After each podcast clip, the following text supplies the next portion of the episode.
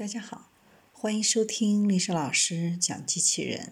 小孩子参加机器人竞赛、创意编程、创客竞赛的辅导，找丽莎老师。欢迎添加微信号幺五三五三五九二零六八，或搜索钉钉群三五三二八四三。今天丽莎老师给大家分享的是机器人志愿者上岗电影展。在电影院关门长达半年之久，电影节纷纷延期，整个产业停摆半年之后，终于迎来2020年国内线下举行的首批影展之一。而在今年的影展上，除了一众的明星、电影人、影迷以外，活跃在现场的还有机器人志愿者。刚到影展门口，就能看到智能红外测温机器人志愿者。为大家服务，堪称志愿者里的门面担当。利用红外测温技术代替人工手持体温枪，实现无接触式的体温测量操作。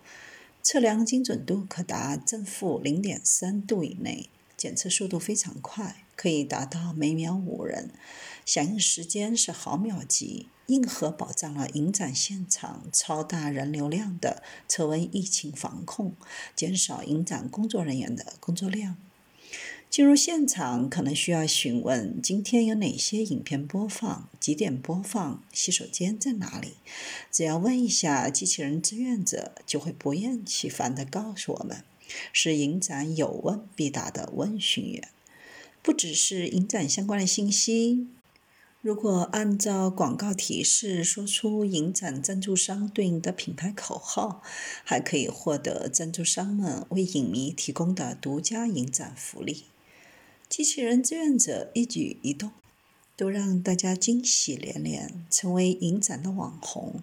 而 AI 科技加艺术的跨界融合，也为影展带来了前所未有的观展体验。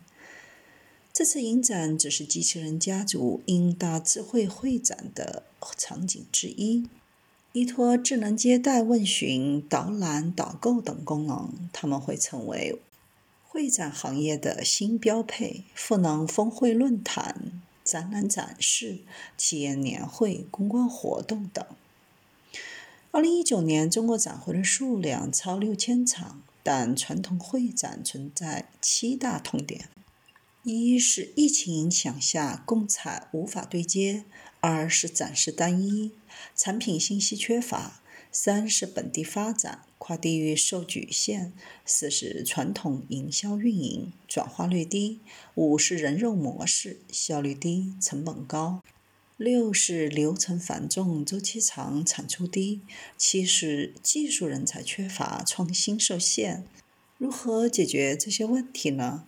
在这种背景下，集智能化与无接触为一体的服务机器人，成为推动行业变革和服务升级的新动能。拿机器人志愿者来说，相较于人工智能服务机器人的成本低，专业知识更丰富，能够为参会的人员提供更为优质高效的服务。同时，智能机器人独特的形象可以更高效的引流，在数据处理方面更为高效，效率媲美互联网。不仅如此，机器人还可以在会展在内的线下实体场景当中充分发挥互动营销的优势。随着广告交互方式从听广告逐渐进化到说话触发广告的时代，机器人志愿者展示了为品牌主提供更智能的营销工具，获取更大商业回报的可能性。随着互联网流量红利见顶，助力传统企业降本增效的产业，互联网被认为是下一个十年。用机器人放大并延伸人的体力，运用 AI 提升脑力，在向前创新、助力产能效能提升的同时，推动实体经济转型升级。